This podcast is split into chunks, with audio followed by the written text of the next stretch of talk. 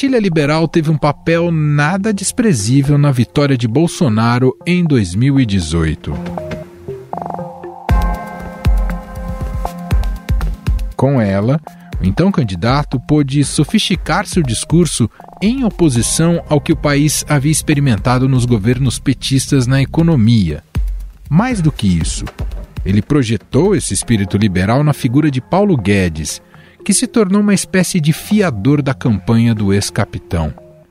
O posto Ipiranga entregou o que faltava a Bolsonaro: credibilidade junto ao mercado, ao empresariado e parte da sociedade brasileira. O presidente eleito propôs a criação de uma pasta, Economia, que vai incorporar Fazenda, Planejamento, Indústria e Comércio. Esse superministério será comandado pelo economista Paulo Guedes. A escolha do ministro chancelou o direcionamento econômico da campanha e depois as políticas na pasta. Paulo Guedes é formado pela Universidade de Chicago, principal expoente do pensamento liberal contemporâneo na economia. O discurso que rapidamente angariou apoiadores ao presidente eleito depois acumulou frustrações ao longo do mandato. O Comitê de Política Monetária do Banco Central elevou os juros básicos da economia de 12,75% para 13,25% ao ano. A decisão já era esperada pelo mercado.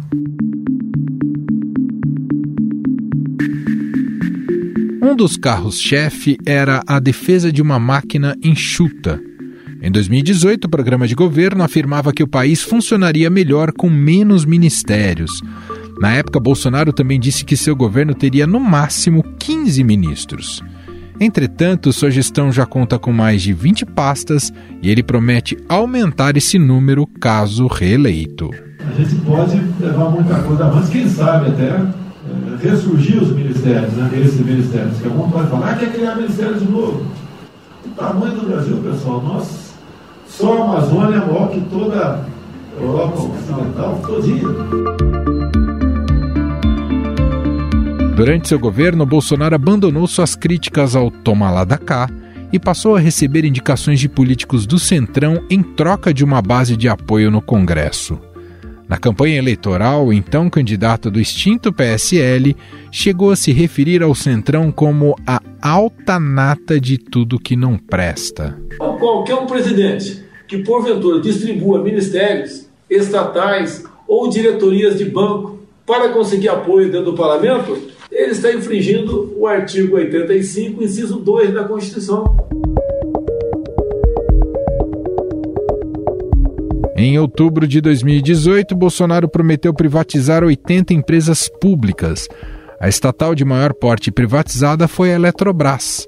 A almejada privatização da Petrobras não ocorreu e a operação da estatal foi comandada por quatro presidentes diferentes. Se nós formos privatizar a Petrobras, também. Aliás, só de você falar que vai privatizar a Petrobras e fizer uma ida para o novo mercado, uma migração para o novo mercado, o valor dela sai de 450 bilhões para 750 bilhões. Aliás, boa parte das privatizações que prometiam render 990 bilhões de reais e tirar do governo a responsabilidade de gerir empresas públicas não saíram do papel.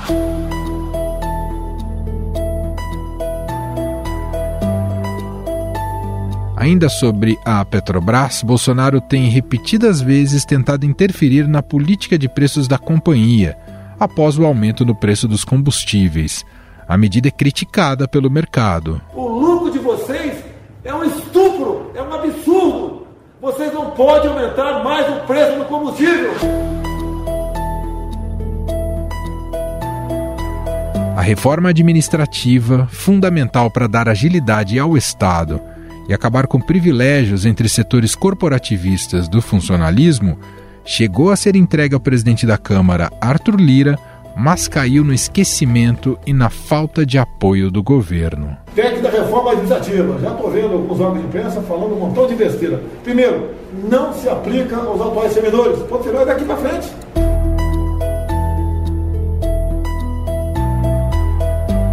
Para mitigar os impactos da pandemia, o governo, já de olho na popularidade de Bolsonaro, que chegou aos níveis mais baixos no período, concedeu o Auxílio Brasil fora do teto de gastos.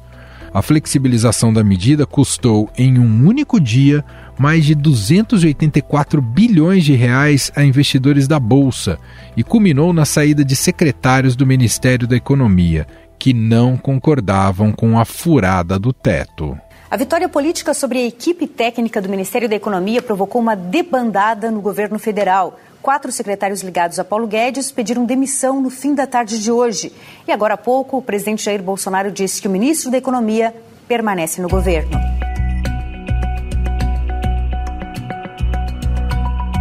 O governo continua desrespeitando o teto de gastos, muito longe das ideias liberais e mais próximo das gestões populistas. O exemplo mais recente é a da PEC, que foi apelidada de kamikaze por liberar mais de 40 bilhões de reais para benefícios sociais.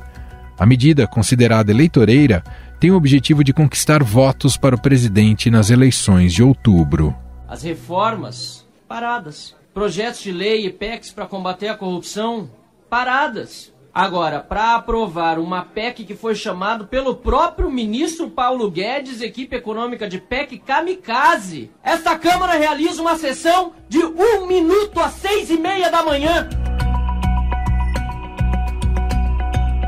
Este que você ouviu é o deputado Marcel Van Hatten, durante sessão da comissão que aprovou o relatório da PEC Kamikaze. No início do governo, o ministro Paulo Guedes declarou que suas medidas de caráter liberal iam dobrar o PIB do país até 2030. Nós esperamos que isso aconteça à medida que nós retomamos a agenda de reformas estruturantes. No entanto, o que tem se visto é um governo de viés populista, práticas intervencionistas e com baixo crescimento na economia. Segundo especialistas, medidas como a da PEC Kamikaze, pensando nas eleições, podem trazer a deterioração nas contas públicas, aumento da percepção de risco, depreciação da moeda e maior taxa de juros para controlar a inflação. Com o fracasso do liberalismo de Guedes, essa agenda perde força e espaço nas eleições de 2022? A tendência é que o Brasil volte a experimentar uma linha mais heterodoxa na economia? Ou ainda há espaço para plataformas liberais? Para analisar essa questão, convidamos o economista da Tendências Consultoria, Silvio Campos Neto. Olá, Silvio, tudo bem? Seja muito bem-vindo. Obrigado por ter aceito aqui o nosso convite. Olá, Emanuel. Um prazer falar com vocês. Silvio, como eu disse, né, em 2018, o discurso do liberalismo na economia cumpriu um papel importante na eleição de Bolsonaro. Havia ali as promessas de um Estado mínimo e de um amplo programa de privatizações. Não sei se isso definiu o voto, mas existia ali um espírito liberal e tinha também um pouco a convicção em muita gente em votar no Bolsonaro por causa do Paulo Guedes, né, o nomeado Chicago Boy. Diante do que foi o governo Bolsonaro, o senhor vê algum apelo para que esse mesmo discurso liberal tenha e a agenda liberal tenha prestígio e força nessa campanha de 22 ou vai estar tá mais sumido, Silvio? É, eu diria que os temas talvez sejam outros nesse momento, né?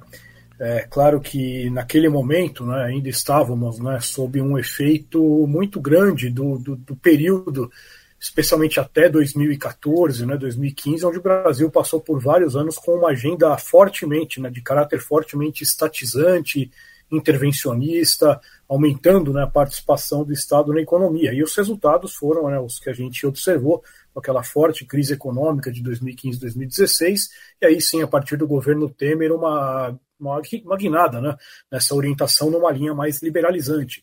Então era um tema muito presente né, na, naquela tentativa de é, resgate ou de recuperação econômica partir para esse caminho numa, numa linha aí mais liberalizante e, com uma redução né, da, da presença estatal na economia. E aí a gente até pode discutir aí daqui a pouco se realmente o que, que aconteceu de fato nesse, nessa direção não. Mas diria que agora, os, talvez o tema econômico, claro, muito presente, né, em virtude de todas as dificuldades aí que a gente observa, né, com a inflação é, muito alta, né, o desemprego caindo, mas ainda é um tema que sempre está presente. Então, talvez aí o foco agora maior acabe sendo, né, claro, ainda econômico, mas eventualmente numa busca talvez por um maior equilíbrio, por um maior é, suporte, especialmente do ponto de vista social, e maneiras também que possam reverter esse quadro do contexto inflacionário. Então, entrando justamente nesse mérito sobre o quanto esse governo foi ou não foi liberal, o que, que você diria em relação à gestão de Paulo Guedes? Eu diria que às vezes até um pouco de, de injustiça, né, né, quando se comenta aí na, na, no sentido de que esse governo não teria tido né, esse, essa orientação, essa visão. É claro que talvez não tenha sido o que se imaginou, o que foi vendido né, na, na época da eleição, e aí, claro que todo mundo lembra das promessas do Paulo Guedes, e que efetivamente naquela magnitude nada se concretizou daquela forma e também não se concretizaria. Né? Sabemos que parte dessa agenda no Brasil encontra muitas resistências, muitas restrições, mas eu diria que até o mais importante disso é avaliar a orientação da, da política econômica que foi mantida desde então e que, no mínimo, dá para dizer que seguiu nessa, nessa linha de melhorar, vamos dizer assim, de tornar o ambiente de negócios, o ambiente econômico menos hostil para o setor privado, né? E no fundo eu diria que a, a, essa promessa liberal, acho que ela tem que ser entendida muito mais nessa linha, né? De reduzir o protagonismo do Estado, da, da, da atuação né, do setor público, das estatais, dos bancos públicos e melhorar o ambiente para que esse protagonismo seja assumido pelo setor privado. Eu diria que houve sim bons avanços nesse, nesse período, né? A gente pode lembrar de é, de reformas de marcos regulatórios, né, de setores importantes como o saneamento, que era uma vaca sagrada no Brasil, ninguém né, conseguia mexer nesse setor para abri-lo para o setor privado, e isso foi feito nos últimos anos.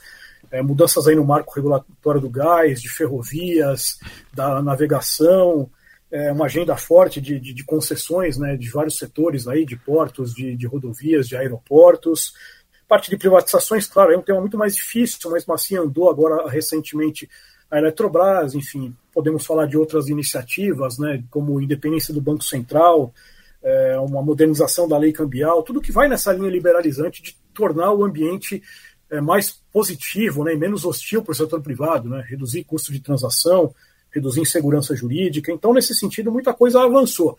O problema é que, na verdade, e boa parte desses é, resultados e mesmo dessas iniciativas acabaram sendo ocultados por uma série de outras razões, né?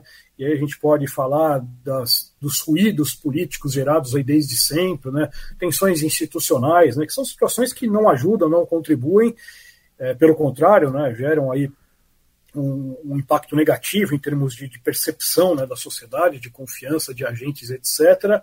E mesmo agora, mais recentemente, aí uma agenda de contra-reformas, principalmente da parte fiscal. E acho que se tem esse legado positivo que eu mencionei dessas medidas todas liberalizantes que foram tomadas, também tem um legado aí negativo, que é esse desmonte né, do arcabouço fiscal, que é algo que realmente vai, né, já está cobrando o seu preço e vai cobrar mais seu preço nos próximos anos. Mas que o resumo da ópera é esse. Tiveram sim muitas iniciativas numa linha liberalizante, né? E erros e acertos nessa direção, mas até colocando, ponderando, acho que mais acertos do que erros.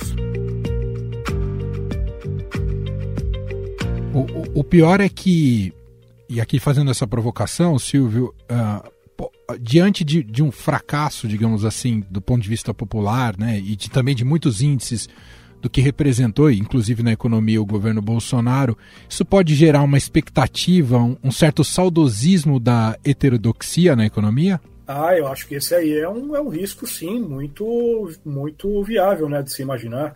Porque, no fundo, claro, as pessoas vão acabam guardando né, a lembrança de um período, talvez, onde a percepção né, da, da termos de poder de compra, de qualidade de vida era melhor, e só podem associar isso àquelas medidas, né, que como a gente sabe, né, são medidas mais curto-prazistas, né, e que deixam um legado negativo, que no fundo é mais ou menos o que está se fazendo agora, né, com, com todas essas iniciativas mais recentes aí no Congresso, né, para dar uma certa, um certo suporte no curto prazo, mas da forma que tem sido feito, né, sem o devido cuidado, sem os ajustes necessários, isso vai cobrar seu preço, né, mas você tem razão, né, claro que há uma é, pode se associar né, essas dificuldades aí dos últimos anos ao modelo econômico e aí fatalmente, é, é, pelo menos para parte da população, se transmitir uma mensagem de que esse modelo está errado e que o certo seria aquele modelo mais intervencionista, mais ativista do ponto de vista estatal E claro, a gente sabe que não é exatamente por aí, mas é uma situação que pode perfeitamente, né, no,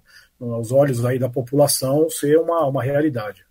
Um certo senso comum, Silvio, de que o liberalismo não combate a pobreza, esse senso comum precisa ser combatido? Ah, eu creio que sim, eu creio que sim. É, e, e, na verdade não são situações incompatíveis, muito pelo contrário, né?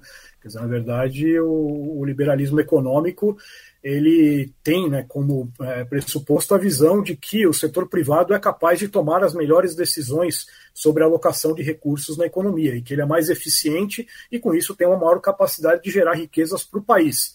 É, mas isso não é, impede, vamos dizer assim, que se tenham medidas compensatórias, medidas sociais, né, políticas né, públicas que vão nessa direção, inclusive essas próprias políticas públicas seriam facilitadas no, no sentido de que uma boa gestão macroeconômica abre espaço, inclusive, para um reforço dessas políticas. Talvez o que esteja faltando aí é uma boa né, comunicação nesse sentido e que realmente se deixe claro né, para as pessoas que não são coisas incompatíveis. Né? Quer dizer, não é o fato de você seguir por uma linha mais liberalizante que necessariamente você vai deixar né, aqueles mais é, pobres, aí, as pessoas que estão aí numa linha de pobreza, pobreza desassistidos, muito pelo contrário. O quanto o Estado, pegando esse gancho, Silvio, o quanto o Estado precisará ser mais intervencionista na economia a partir de 2023, diante do, da nossa conjuntura e, e justamente diante desses problemas de desigualdade social? É, eu diria que não intervencionista do ponto de vista do sistema econômico, né, do funcionamento do, do sistema econômico. Né? acredito que o caminho tem que ser esse, né, de você realmente continuar pavimentando uma melhora de ambiente para que o setor privado se sinta mais é, estimulado a fazer os seus investimentos. Né? É assim que a gente vai obter né, ganhos de produtividade, né, que é a palavra-chave da economia e que aqui no Brasil a gente muitas vezes é, esquece ou negligencia. É, então, eu diria que não é o, o caminho da, da, da, do maior intervencionismo, mas o que pode ter de fato, e acho que na verdade já é um legado que vai ficar, é um maior suporte estatal para grupos mais fragilizados. Né? Isso a gente viu agora né, nas decisões aí de aumento do, do, do Auxílio Brasil, e aí, claro que cabe sempre discussões sobre objetivos, da forma como foi feito, né, o que está por trás disso, mas de todo modo, é, diria que os, os, os eventos econômicos pós-pandemia, né? E agora tudo isso reforçado com a guerra que trouxe mais um choque de, de preços importantes, né? De alimentos, de insumos e tem causado aí uma perda grande de poder de compra. Isso sugere que é, que é necessário sim, talvez, um maior suporte a esses grupos mais fragilizados. Né? Agora, não, não creio assim necessariamente que isso signifique também a necessidade de uma maior presença estatal nos é, negócios, enfim, nas decisões econômicas que deveriam ficar mais a critério do setor privado. Na eleição de 2018 estava muito presente o debate da reforma previdenciária que acabou sendo feita, algo que vinha é anterior, inclusive à, à campanha de 18, né, já vinha no governo Temer, o Temer quase conseguiu fazer, não fossem ali as crises políticas. Pensando como marcos de reformas necessárias para o Estado brasileiro, uh, e todo ano parece que, todo ano não, toda campanha, né, a cada quatro anos a gente volta ao mesmo mantra, ô Silvio, mas seria muito importante encarar efetivamente a reforma tributária e, e você acredita que ela, é, ela é viável dado o nosso ambiente político? É, acho que essa realmente é a próxima aí, né, a ser aí atacada de uma maneira mais incisiva, né? É, a reforma da Previdência, a gente sabe que foi dessa forma, né? Havia uma percepção ali muito clara e que foi bem defendida nesse caso aí perante né, o, a sociedade de que tinha que ser feita. Quer dizer, havia toda uma, uma avaliação, e aí com números, com cálculos, com simulações, de que naquelas condições né, a despesa previdenciária cresceria de uma forma quase que a inviabilizar né, políticas públicas ao longo de alguns anos. E foi feita né, uma reforma até que de boa qualidade. E a questão tributária acho que é um próximo passo aí nesse caso, né? Porque no fundo todo mundo sabe que no Brasil, né, muita gente chama, né, que há um, um manicômio tributário, né? Com uma infinidade de, de normas, de leis eh, regionais, né, municipais, estaduais, que mudam a cada momento. É, enfim, isso claro que dificulta né, de uma maneira tamanha a, a tomada de decisões pelo setor privado. Né? É, acredito que esse é um debate que já está, de certa forma, amadurecido.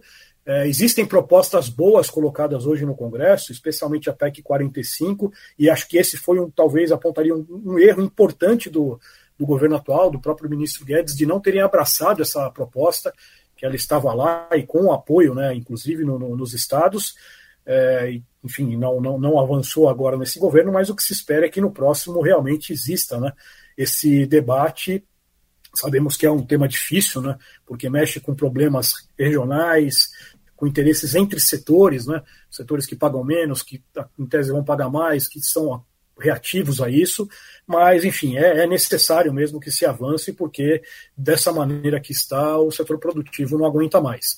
E acho que só para pegar esse gancho e finalizar essa resposta, há também em paralelo, acho que a necessidade de se discutir uma reforma administrativa, né? Verdade. Também não, não avançou agora, né? E também é uma reforma extremamente difícil, né? Porque mexe com, com interesses aí dos grupos aí mais de, de, de maior peso aí de maior, mais privilégios, vamos colocar dessa forma, e que tem um lobby forte né, no Congresso, mas acho que é um complemento fundamental para, pelo menos, transmitir uma mensagem aí de, de, estabilidade fiscal.